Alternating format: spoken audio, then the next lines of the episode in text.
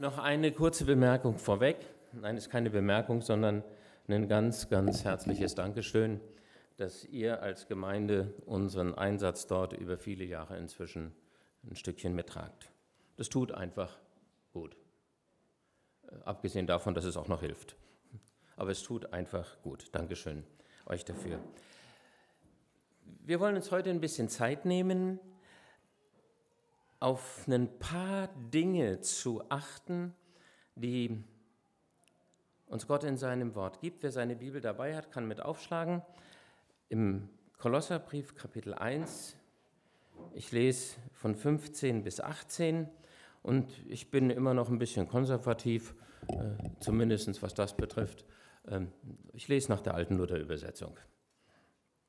Da heißt es äh, von Jesus Christus, er ist das Ebenbild des unsichtbaren Gottes, der Erstgeborene vor aller Schöpfung, denn in ihm ist alles geschaffen, was im Himmel und auf Erden ist, das Sichtbare und das Unsichtbare.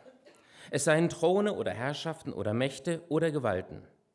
Es ist alles durch ihn und zu ihm hin geschaffen.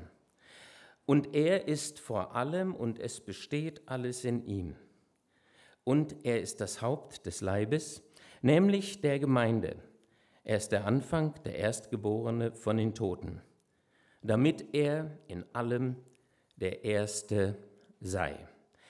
Wenn der Paulus das hier so zusammenfasst oder wenn er das versucht, einfach so komprimiert rüberzubringen, dann hat er eigentlich das Gesamte, was man über Jesus Christus sagen kann, in diese paar Verse hineingepackt. Das hat eigentlich eine unheimliche Wucht, was in diesen Versen so drin ist. Und wir werden das nicht erschöpfend behandeln können. Ich weiß auch nicht, ob das überhaupt einem Menschen in dieser Zeit und in dieser Welt gelingt. Aber wir wollen uns dem einfach so ein bisschen stellen. Wenn wir so an unser Leben in dieser Welt denken, und da geht es uns wahrscheinlich gar nicht anders als den vielen Generationen vor uns oder Menschen in anderen Kulturen. Wir haben ja einen Schwachpunkt als fromme Leute, der uns immer wieder auch mal beutelt, auch wenn wir das vielleicht gar nicht so richtig registrieren, der nämlich, dass wir unseren Gott nicht sehen können. Äh, das ist uns irgendwo klar, dass das nicht geht. Wir finden da sogar eine Erklärung dafür, warum das nicht geht. Ähm, das ist, das ist nicht die Schwierigkeit. Und trotzdem macht uns das manches Mal in unserer ganz normalen Existenz als Christen schwach. Wir haben nichts zu gucken. Und das unterscheidet uns im Prinzip von nahezu allen Religionen. Nun sagen bitte keine äh, Islam, die fahren nicht umsonst immer wieder mal nach Mekka und begucken sich dann da den großen schwarzen Stein. Wir haben nichts anzugucken. Und das ist nicht immer einfach. Und gerade wenn wir an so deutsche Formulierungen, typisch deutsche Formulierungen, die hat man in anderen Sprachen gar nicht so denken, ähm, ich glaube nur, was ich sehe, dann ist da diese ganze Schwäche drin ausgedrückt. Wir sehen das nicht. Und ich habe so den Eindruck, ein bisschen geht Paulus auf diesen Punkt hier ein, wenn er davon redet, Jesus ist das Ebenbild Gottes. Das heißt, auch wenn wir diesen Gott, an den wir glauben, auch wenn wir diesen Gott, dem wir unser Leben gegeben haben, auch wenn wir diesem Gott, den wir vertrauen, nicht sehen können, wir haben eine Möglichkeit. Ist euch, äh, haben wir hier Mediziner in der Gemeinde? Krankenschwestern, Apotheker im weitesten Sinne. Oh ja, sind ein paar da. Äh, gut aufpassen. Jetzt gibt es eine Lektion über Anatomie. Ich weiß nicht, ob euch das schon mal aufgefallen ist. Menschen, die Jesus Christus nicht kennen, haben eine andere Anatomie als Menschen, die zu Jesus gehören. Ja, ja, ich sehe die Fragezeichen sehr wohl auf dem Gesicht. Menschen, die Jesus nicht kennen, die hören mit den Augen. Und Menschen, die zu Jesus gehören, die können mit den Ohren gucken.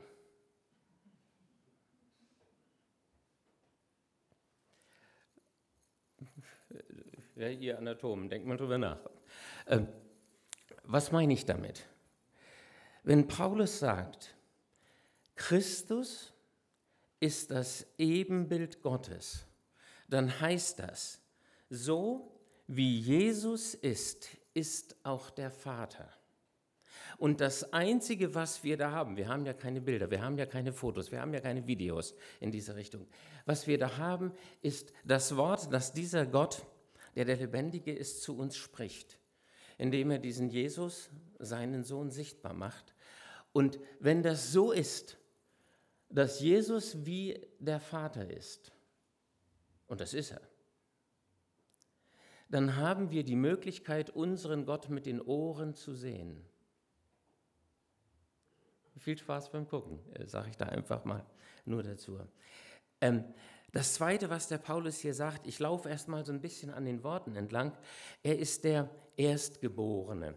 Und ähm, es tut uns, denke ich, gut, wenn wir versuchen, das, was das Wort Gottes sagt, so zu hören, wie es Menschen zur Zeit des Neuen Testamentes gehört haben. Denn wir hören heute viele Worte ganz, ganz anders, als man die damals gehört hat. Wenn wir an den Erstgeborenen oder an Erstgeborene denken, ähm, ich habe fünf Töchter, habe ich Erstgeborene?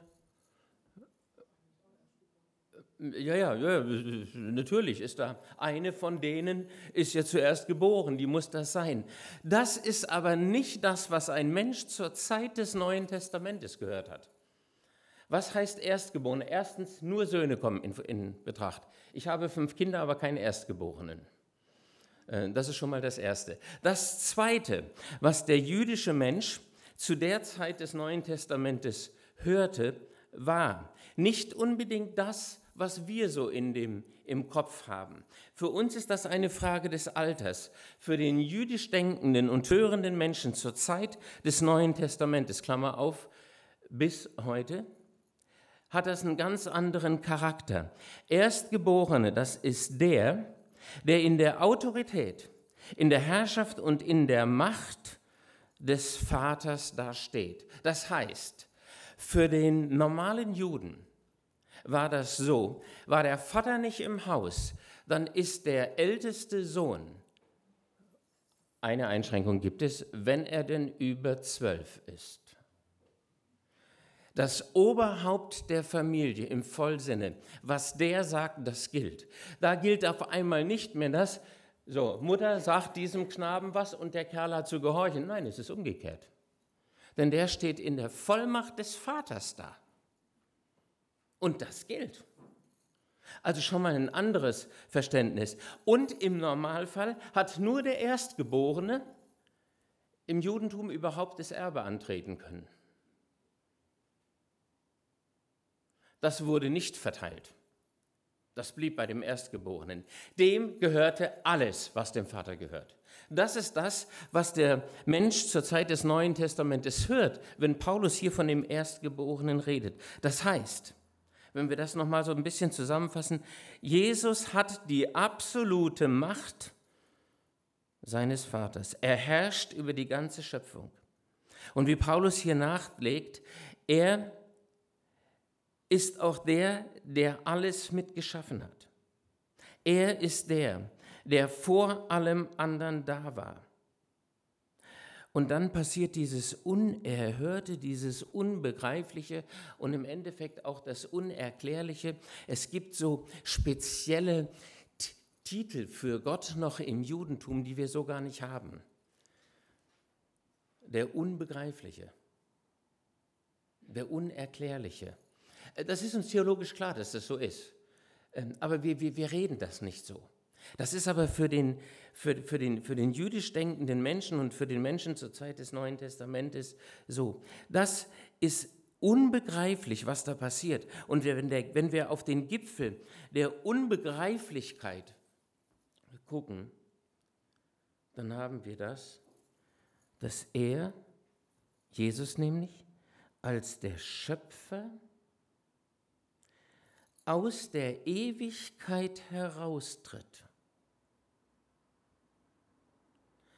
in die Zeit hineinkommt, sich der Schöpfung, die er gemacht hat, unterstellt alle Herrlichkeit ablegt. Und wenn wir mal gucken, das sage ich mal so in Klammern, was antworten wir, was denken wir, wenn wir von der Größe Gottes sprechen? Also bei uns in den Gemeinden ist das äh, eine ganz eindeutige Sache. Es kommt immer diese Bewegung, so, so ganz groß. Ähm, haben wir ja auch so im Kopf. Und wo wird die Größe Gottes wirklich sichtbar? In dem Moment, wo du die Größe Gottes messen kannst. Ungefähr drei Kilo und 50 Zentimeter. Wo dieser Gott der alles in seinen Händen hält, sich der Schöpfung unterstellt, seine Herrlichkeit ablegt, ja mehr noch, wo dieser Gott sich für seine Schöpfung opfert. Da ist Schönheit, da ist Liebe zu sehen und da ist in einer Art und Weise auch eine Extravaganz zu sehen, die wir so in dieser Welt gar nicht haben.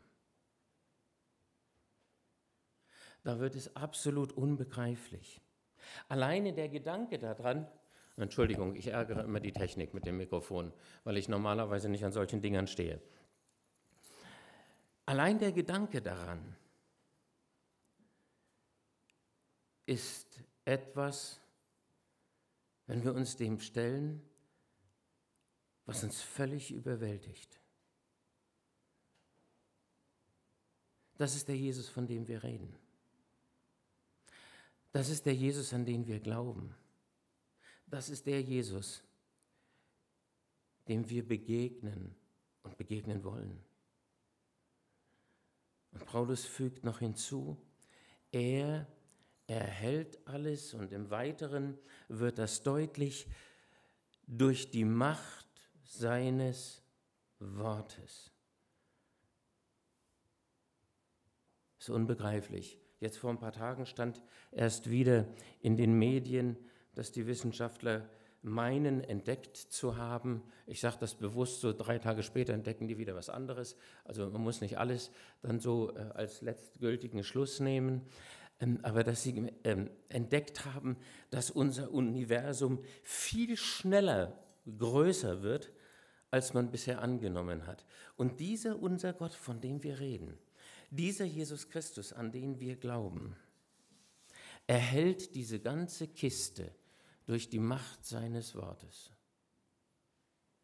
Glaubst du das? Ist das Wahrheit für dich? Und wenn du jetzt Ja sagst, dann heißt das ja auch, der Jesus, der die Macht hat, das ganze Universum durch die Macht seines Wortes zu erhalten, erhält auch dein kleines Leben durch die Macht seines Wortes. In diesen ganzen Zerrissenheiten, und wir leben alle in dieser Zerrissenheit. Wir leben in einer Form von Zerrissenheit, die uns täglich begegnet, die unsere Existenz ausmachen in dieser Welt. Da ist die eine Seite, und das ist so richtig toll, äh, nicht? wenn wir äh, dann singen und Gott ehren.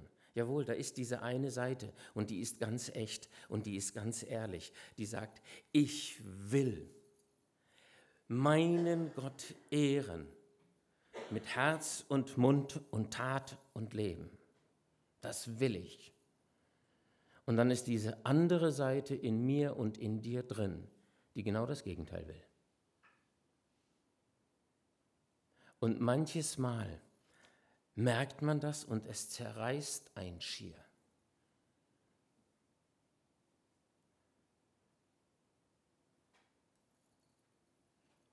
Und da sagt uns das Wort Gottes, dass dieser Jesus, an den wir glauben, alles mit der Macht seines Wortes erhält, zusammenhält. Nicht nur das bisschen Universum, sondern auch dein kleines Leben. Das ist wichtig.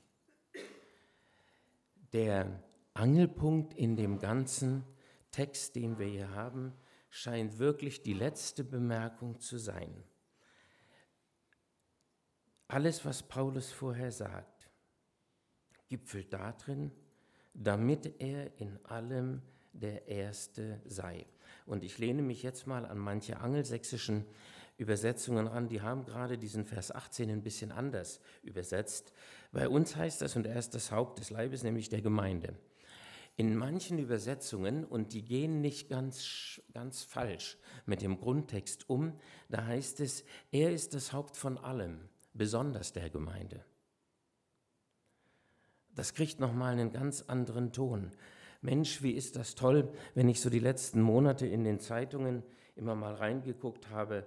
Es ist ja fast schon lächerlich, nicht? Wenn man bedenkt, als der zurzeit noch amtierende amerikanische Präsident gewählt wurde, da waren die Stimmen noch nicht mal ausgezählt und er wurde schon als Weltmessias gefeiert. Äh, und jetzt, ein halbes Jahr lang, hat man den Eindruck, die ganze Welt zittert vor dem Nächsten. Was ein Quatsch als hätten die wirklich was zu melden. Wenn wir von jemandem reden, der die Macht hat, dann reden wir von Jesus Christus. Nicht von einem Obama, nicht von einem Putin, nicht von einem Trump oder wie diese ganzen Knaben alle heißen mögen. Die spielen gar keine so große Rolle in dem Ganzen. Und wir haben es nicht nötig, uns da wirklich einen ganz großen Kopf zu machen. Jesus ist nicht nur das Haupt von allem, sondern oder besonders auch das Haupt der Gemeinde, damit er in allem Vorrang habe. Er ist der, wie sagt Paulus und wie begründet er das? Er ist der Erstgeborene aus den Toten. Da ist natürlich eine Frage da. Der Paulus als ausgebildeter Rabbiner. Äh, und die haben ja eine andere Ausbildung als unsere heutigen Theologen. Ähm, die heutigen Theologen lernen Gedanken über äh, das Wort Gottes. Die Rabbiner haben, was an, haben das anders gelernt. Die haben erst einmal ihre Bibel auswendig gelernt. Ist auch hilfreich, wenn man das so kann.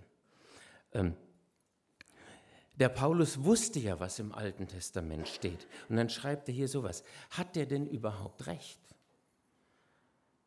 Also wenn ich mir das angucke, ich komme auf ein paar Leute. Im Alten Testament komme ich auf mindestens fünf, die aus dem Tod zurückgekommen ist. Da ist einmal dieser hoffnungsvolle junge Mann, der mit seiner Mutter, die Mutter, die verwitwet war, alleine lebte zur Zeit des Elia. Äh, da haben wir einen. Dann haben wir beim Elisa äh, sogar noch ein paar mehr.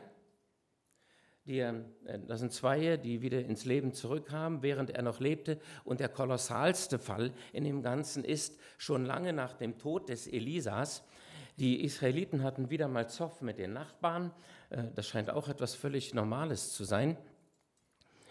Ähm, haben wieder mal Haue gekriegt, die waren auf der Flucht und so wie heute hat auch damals die israelische Armee keine toten Soldaten zurückgelassen. Die haben die immer mitgenommen. Und in, äh, in, den Königebüchern heißt es dann, wie sie dann einen von ihren gefallenen Kameraden mitschleppten auf der Flucht vor den Feinden. Die Feinde waren schneller, die haben Angst gekriegt und haben diesen Toten von der Bahre gekippt und sind weitergelaufen. Das, womit niemand rechnete, der fiel in die Grube, in der Elisa beerdigt worden worden ist. Ist das Deutsch richtig? Ja, ich glaube schon. Der fiel auf das Skelett des Elisa und kam wieder zum Leben und rief den anderen hinterher, ey, wartet, ich komme mit. Also den hatten wir da auch. Und wenn du dann noch weiter guckst, dann hast du noch ein paar Leute auch im Neuen Testament wieder. Da hast du den Teenager aus Nain, ähm, die hoffnungsvolle junge Dame, deren Vater Jairus hieß. Und dann hast du den Lazarus auch noch. Also Jesus ist nicht der Erste. Oder? Wenn Paulus davon spricht, er ist der Erstgeborene, dann stimmt das insofern, als er der Erste und bislang der einzige war und auch der einzige bleiben wird, der aus eigener Kraft aus dem Tod zurückkam. Nicht umsonst sagt Jesus an anderer Stelle, ich habe die Vollmacht, mein Leben zu lassen und es mir wieder zu nehmen. Da bleibt Jesus einzigartig. Aber wenn Paulus hier sagt, er ist der Erstgeborene aus den Toten, dann heißt das noch was anderes. Wenn es einen Ersten gibt, dann gibt es auch einen Zweiten, einen Dritten, einen Vierten. Ich weiß nicht, wie weit wir jetzt zählen müssen. Aber dann gibt es an dem Punkt auch dich und mich. Auch wenn wir vielleicht ganz hinten in der Reihe stehen. Ich weiß nicht, ob es eine Reihe gibt, sagt die Bibel nichts dazu. Ähm, auch wenn wir da vielleicht ganz hinten stehen. Und wenn wir uns das vor Augen führen, was heißt das? Jesus bekam einen neuen Körper, der so ganz anders war als der davor und doch ähnlich. Und was heißt das? Eines Tages kriege ich einen neuen Körper. Ist einfach nur schön. Denn der alte macht mir schon manches Mal Ärger. Ich weiß nicht, wie es euch geht. Eines Tages gibt es einen neuen Körper für die, die zu Jesus gehören. Und der alte Körper, der Probleme macht, ist nicht mehr. Er ist der Erstgeborene vieler Brüder. Und jetzt brauche ich ein bisschen eure Fantasie. Wir haben ja manches Mal so in dem Kopf, ähm, warum begreifen denn das die Israeliten nicht? Die haben doch das Alte Testament, steht doch alles drin. Nein, steht nicht alles drin. Wer das sagt, der liest nicht das Alte Testament, sondern interpretiert es nur vom Neuen her. Das ist für unsere Zeit auch okay. Aber wenn ich nur das Alte Testament habe, dann steht das da nicht drin. Da ist etwas, was Gott zugedeckt hatte, was er nicht offenbart hat. Und das hat auch der Teufel nicht geahnt. Wenn wir so ein bisschen gucken, was hat der Teufel eigentlich die ganze Zeit gemacht? Er hat die Menschen beständig gegen Jesus aufgestachelt. Es ist ja wirklich merklich. Also Leute sind ja doof, ne? Äh, wenn man sich das mal überlegt. Wenn wir nur mal reingucken ins Neue Testament, wie ist das da? Ähm, es wird immer mal so zusammengefasst, Jesus hat allen Menschen wohlgetan, hat geheilt und, und, und, und, und. Hat äh, Dämonen, unter denen teilweise ganze Dörfer litten, ausgetrieben. Und was steht dann auch immer noch da? Und dann haben sich diese Leute, die dabei standen, die sind wirklich doof. Ich weiß auch nicht, ob wir heute klüger sind als die Leute damals. Das soll jeder selber für sich entscheiden. Ähm, was haben die dann gemacht? Dann haben die sich zusammengerottet, weil sie Jesus fertig machen wollten. Sie wollten ihn steinigen, die sind doof, die Leute. Und ich weiß nicht, ob Menschen heute klüger sind als damals. In meiner Bibel steht noch drin, es gibt nichts Neues da in dieser Welt. Also auch bei den Leuten nicht. Da passiert das, was sich die Leute eigentlich wünschten. Und Jesus tut das, und als Antwort wollen die ihn fertig machen. Ist absolut unbegreiflich. So doof können Menschen eigentlich gar nicht sein. Was liegt dahinter? Der Teufel hat von Anfang an versucht, die Menschen gegen Jesus aufzustacheln. Und wie oft lesen wir dann im Neuen Testament, wo die dann bereit sind, Jesus zu steinigen, dass dieser Jesus einfach durch diesen Menschenhaufen durchgeht und die wissen überhaupt nicht mehr, was sie tun sollen.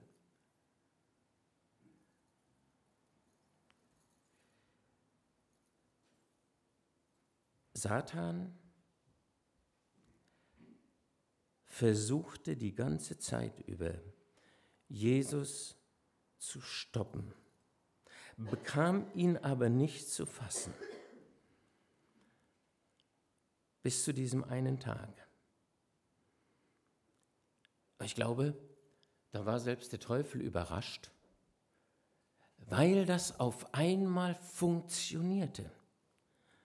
Seltsam, mag er sich gedacht haben. Dieses Mal kommt Jesus nicht davon. Es läuft alles nach Plan, so wie ich das will. Jesus wird der Prozess gemacht.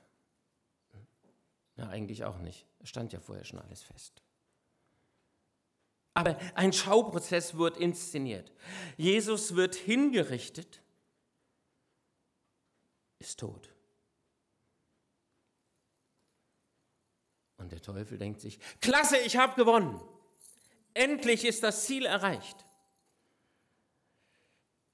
Hätten die Mächtigen der Welt zu der Zeit das gewusst, was dann passiert, wäre Jesus wohl nicht gekreuzigt worden. Das, was dann passierte, das was unsere Erlösung ausmacht, war bis zu der Zeit Gottes Geheimnis, von dem Petrus schreibt, da hängen sich die Engel im Himmel weit aus dem Fenster, weil sie das sehen wollen, weil sie das begreifen wollen, was da passiert. Während Satan noch dachte, endlich bin ich den los passiert dieses. Jesus steht vom Tod auf, kommt aus dem Grab heraus. Und Paulus sagt im Kolosserbrief noch etwas weiteres dazu. In dem Moment, wo Jesus aus dem Grab herauskommt, tritt er dem Satan in den Nacken. Klammer auf, wenn ihr mal in den Tropen seid, so kann man sich auch am besten gegen Schlangen äh, wehren. Trampel ihnen auf den Schädel oder in den Nacken, dann sind die relativ harmlos. Genau ist das ist das, was da passiert. Jesus tritt dem Satan unter seine Füße und nahm die Schlüssel des Todes und der Hölle, wie Paulus etwas später sagt, an sich alle Macht im Himmel und auf der Erde gehört von da ab ihm. Deshalb geht in meinem Namen in die Welt, treibt böse Geister aus und ordnet euch Gott unter. Widersteht dem Teufel und er wird von euch fliehen. Als der Satan den Fuß Jesu im Nacken spürte, dachte er sicher, ich glaube, ich habe einen Fehler gemacht. Irgendwas ist hier schief gegangen. Aufgrund dessen, wer Jesus ist und aufgrund dessen, was Jesus getan hat, soll er über allem stehen, besonders in Bezug auf die Gemeinde. Er soll in allen Dingen der Erste sein. Für die Gemeinde heißt das, er soll im Mittelpunkt unserer Arbeit, unseres Dienstes, unserer Anbetung stehen. Das ist uns irgendwo klar. Äh, ich sage das nochmal andersrum. Wenn Jesus nicht mehr der Erste ist, ist die Gemeinde vom Weg Gottes abgekommen.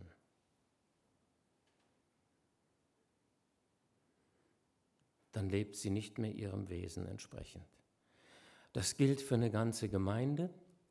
Und wir haben im Wort Gottes drastische Beispiele dafür. Offenbarung 3 kann man mal zu Hause nachlesen. Das gilt auch für einzelne Menschen, die zur Gemeinde gehören. Wenn Jesus nicht mehr der Erste in deinem Leben ist, bist du vom Weg Gottes abgekommen. Wir reden dann oft ja davon, wenn das jemand vom Weg Gottes abgekommen ist, wenn das so offensichtlich ist, weil der Kerl, ähm, also wenn ich jetzt mal der Kerl sage, dann fühlen sich bitte äh, die mit den anderen Chromosomen auch mit angesprochen, ähm, weil der Kerl so daneben lebt, Nein, das ist viel früher passiert. Ist viel früher passiert. Ein kluger Mann hat vor vielen Jahren mal gesagt, einer jeden einzelnen Sünde geht eine innere Loslösung von Christus voraus. Wenn Jesus nicht der Erste ist, dann bist du längst auf einem anderen Weg.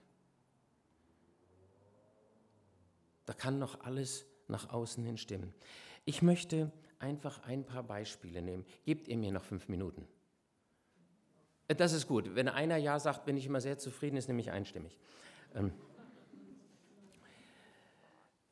Beispiele dazu oder Bereiche. Zeit. Wer oder was ist der oder das Erste, was meine Zeit betrifft? Ich weiß, wir haben alle unsere Sachzwänge, die da sind. Aber wie oft geschieht das, dass wir morgens, wenn wir uns Zeit nehmen, mit diesem unserem Gott zu sprechen, dass wir ihm diese ganze Liste abgeben und sagen, jetzt mach mal? Wir aber sehr wenig einfach danach fragen, was ist das, was du jetzt von mir willst in dieser Zeit? Denn wir hatten alle mal diesen Tag, wo wir gesagt haben, Herr Jesus, mein Leben mit allem, was dazugehört, ist dir. Ne? Und ich habe manches Mal den Eindruck, es ist ein bisschen wie bei den verschiedenen Zeremonien, die wir in unseren Gemeinden haben. Wir haben ein bisschen mehr als in Deutschland. Wir haben zum Beispiel eine Hauseinweihung. Hauseinweihung ist was ganz Wichtiges bei uns. Wie läuft das ab? Da ist also die ganze Gemeinde zusammen, sitzt außen vor dem Haus. Der Zeremonienmeister äh, muss ich auch manches Mal machen, dann in solchen Gelegenheiten. Das Erste, was der nach der vorgeschriebenen, heißt das Liturgie? Ja, ich glaube, äh, machen muss, er muss dann, dann fragen, wer ist der? Tut mir leid, Wer ist der, ich gehe da gleich wieder hin, wer ist der, der dieses Haus Gott zum Eigentum übergibt, wenn es gut klappt und der seine Rolle auswendig gelehrt hat, dann meldet sich hinten einer und sagt, ich übergebe dieses Haus Gott zum Eigentum. Dann wird das Band durchgeschnitten, es wird gebetet, äh, dann kriegst du den Schlüssel in die Hand, schließt das Haus auf, hoffentlich hat keiner von innen einen Schlüssel stecken lassen, sonst hast du ein Problem. Äh, und dann marschiert die ganze Bande durchs Haus. Ist gut, wenn man dann sein Schlafzimmer aufgeräumt hat, denn die gucken wirklich überall rein. Und hinterher trifft man sich dann im größten, größten Zimmer des Hauses. Äh, und da fängt dann der Gottesdienst an. Und ich bin hinterhältig fies und gemein. Wer es mir nicht glaubt, muss meine Frau fragen, die weiß das. Ähm, und tu dann manches Mal so, als hätte ich was vergessen. Und frage dann, es sind gerade fünf Minuten rum wem gehört dieses Haus? Und dann meldet er sich der, mir. Fünf Minuten ist es her, dass er gesagt hat, dieses Haus gehört Gott. Frage, wie viele Jahre ist es her, dass du gesagt hast, mein Leben, meine Zeit, meine Kraft und alles, was ich habe, Gott gehört dir?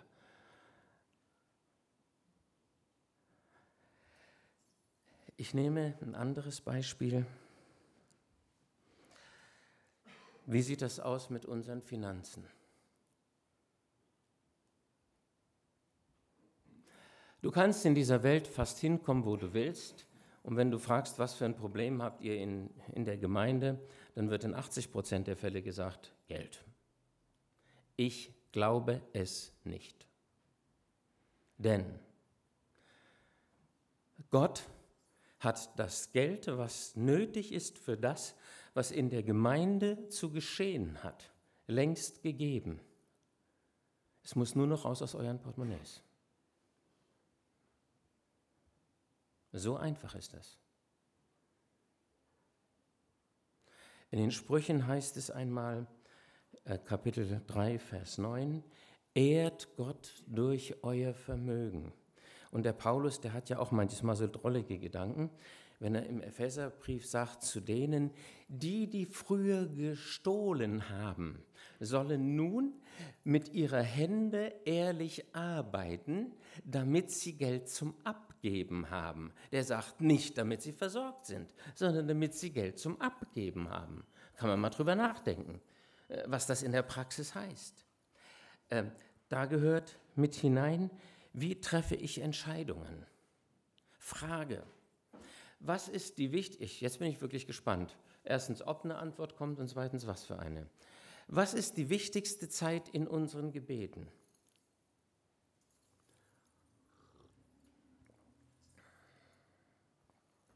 Also kommt keine Antwort. Gut, muss ich auch mitleben.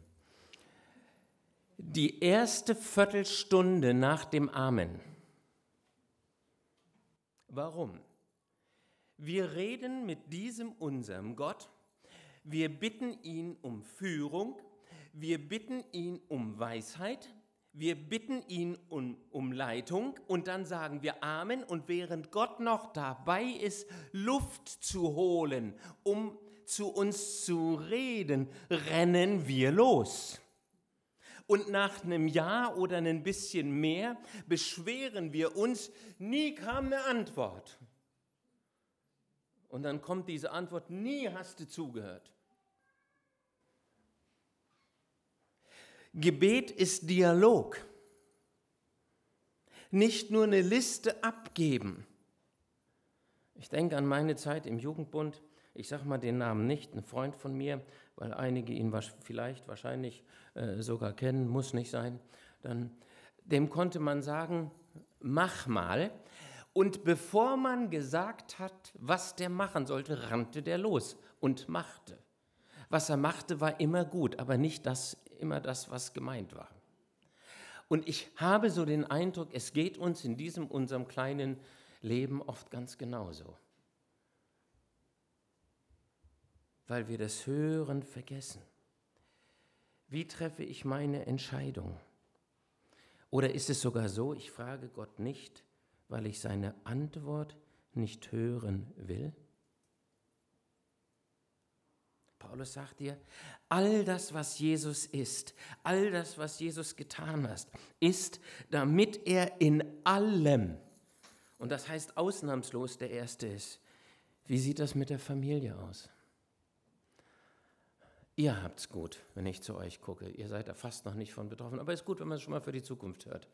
Wie ist das? Wir sehen das ja sehr, sehr genau, nicht? Wenn da irgendeiner Unsinn macht und wir haben ja klare Maßstäbe im Kopf. Wir wissen ganz genau, was falsch ist. Und dann passiert es auf einmal, dass eins von unseren Kindern das auch macht. Und dann kommen wir in die Schwierigkeiten, weil wir Dinge auf einmal anders bewerten. Da haben wir eine Erklärung anstelle einer klaren Linie. Mir geht es nicht darum, dass wir mit der Eisenbahnschiene um uns schlagen. Aber bitte, nee, doch, ich sage es andersrum. Bitte behandelt die anderen Menschen an dem Punkt wie eure eigenen Kinder oder umgekehrt. Ähm, ich denke an einen unserer Pastoren und der hat wirklich ganz klare Linie. Also wenn da, da vorher schon ein Techtelmechtel, was zu weit ging zwischen den hoffnungsvollen jungen Damen und den hoffnungsvollen jungen Knaben der Schöpfung lief, äh, da gab es aber keine, keine Hochzeit, keine Trauung in der Kirche. Da gab es auch keine richtige Trauungszeremonie. Da wurde in dem, äh, in dem Haus, da wurde es dann stattfand, für die Sünder gebetet. Äh, und damit war die Sache erledigt. Ähm, und dann heiratete sein erster Sohn. Das war natürlich eine, wie sagt man, so äh, da wurde so ein Beispiel gesetzt, wie sowas richtig zu laufen hat. Und nach fünf Monaten war das Kind da. Das entschied aber auch nicht. Äh, ja, ja. Aber mit unterschiedlichen Maßstäben gemessen. Ist Jesus wirklich in allem der Erste? Oder? Pünktchen, Pünktchen, Pünktchen, Fragezeichen, Ausrufezeichen, Gedankestreich. Wenn Jesus nicht der Erste, in deinem Leben ist, bist du längst vom Weg Gottes abgekommen. Und ich gehe, sag nochmal ein Beispiel und dann höre ich auch auf. Da gibt es noch ein paar mehr. Haben wir das wirklich noch im Kopf? Wofür wir hier in dieser Welt sind? Glaube, manches Mal vergessen wir das, weil es uns einfach unheimlich gut geht. Wirklich unheimlich gut. Für Gott wäre es sehr viel angenehmer, bequemer und einfacher, wenn sich da so ein hoffnungsvoller junger Mensch bekehrt. Also jung äh, im Vergleich zur Ewigkeit sind 100 Jahre auch nicht viel, äh, nur dass das niemand falsch jetzt wertet. Äh, also wenn sich da so ein hoffnungsvoller junger Mensch bekehrt und Gott wird in den Fahrstuhl setzen und ab in den Himmel. Dann wäre Ruhe im Karton. Wäre für Gott bequemer. Machen wir ihm keine Arbeit mit unseren Sünden. Für uns wäre es auch bequemer. Und Gott hat sich das anders überlegt ähm, und macht das anders mit uns. Warum? Weil Gott macht ja nichts Sinnloses. Es muss einen Grund haben. Äh, Frage in Klammern. Manuel, ist das richtig? Darf ich dich fragen? Okay, nee, ich, ich habe ihn ja noch nicht gefragt, sonst würde ich da hinten den Adrian nehmen. Aber, ähm, aber das sind so ziemlich die einzigen, die ich, wo ich mit dem Namen kenne. Von daher bleibt mir nicht so viel Auswahl heute. Ähm, wo ist Jesus? Oha. Wo hast du das her? Äh, ich frage den Adrian, wo ist Jesus? Hm? Äh, die Antwort ist noch schlimmer. Die ist fast so, die ist fast so wie ich es vor vielen Jahren mal gehört habe in so einer Kinderstunde. Ich saß nur dabei und wie dann der, äh, äh, die leitende Person da fragte, was ist rot und hüpft von Baum zu Baum. Gemeint war ein Eichhörnchen, aber einer von den drolligen Kurzen war sich sicher, der will sowieso immer das Gleiche hören und hat gesagt, der Herr Jesus. Also äh, das kann ich sagen, der ist nicht rot und der hüpft auch nicht von Baum zu Baum. Da ist was anderes mit gemeint. Also die, die Antwort hört sich gut an. Äh, nee, äh, Carsten, hilf uns doch mal.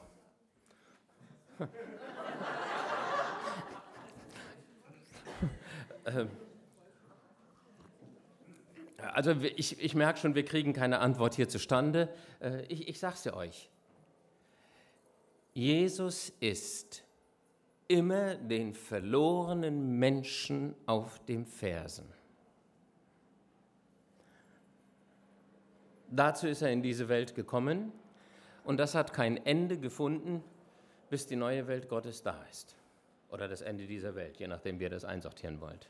Jesus ist immer den Leuten, die verloren bleiben, auf dem Fersen. Und er hat mal gesagt, ich will, dass mein Jünger da ist, wo ich auch bin. Viel Spaß dabei.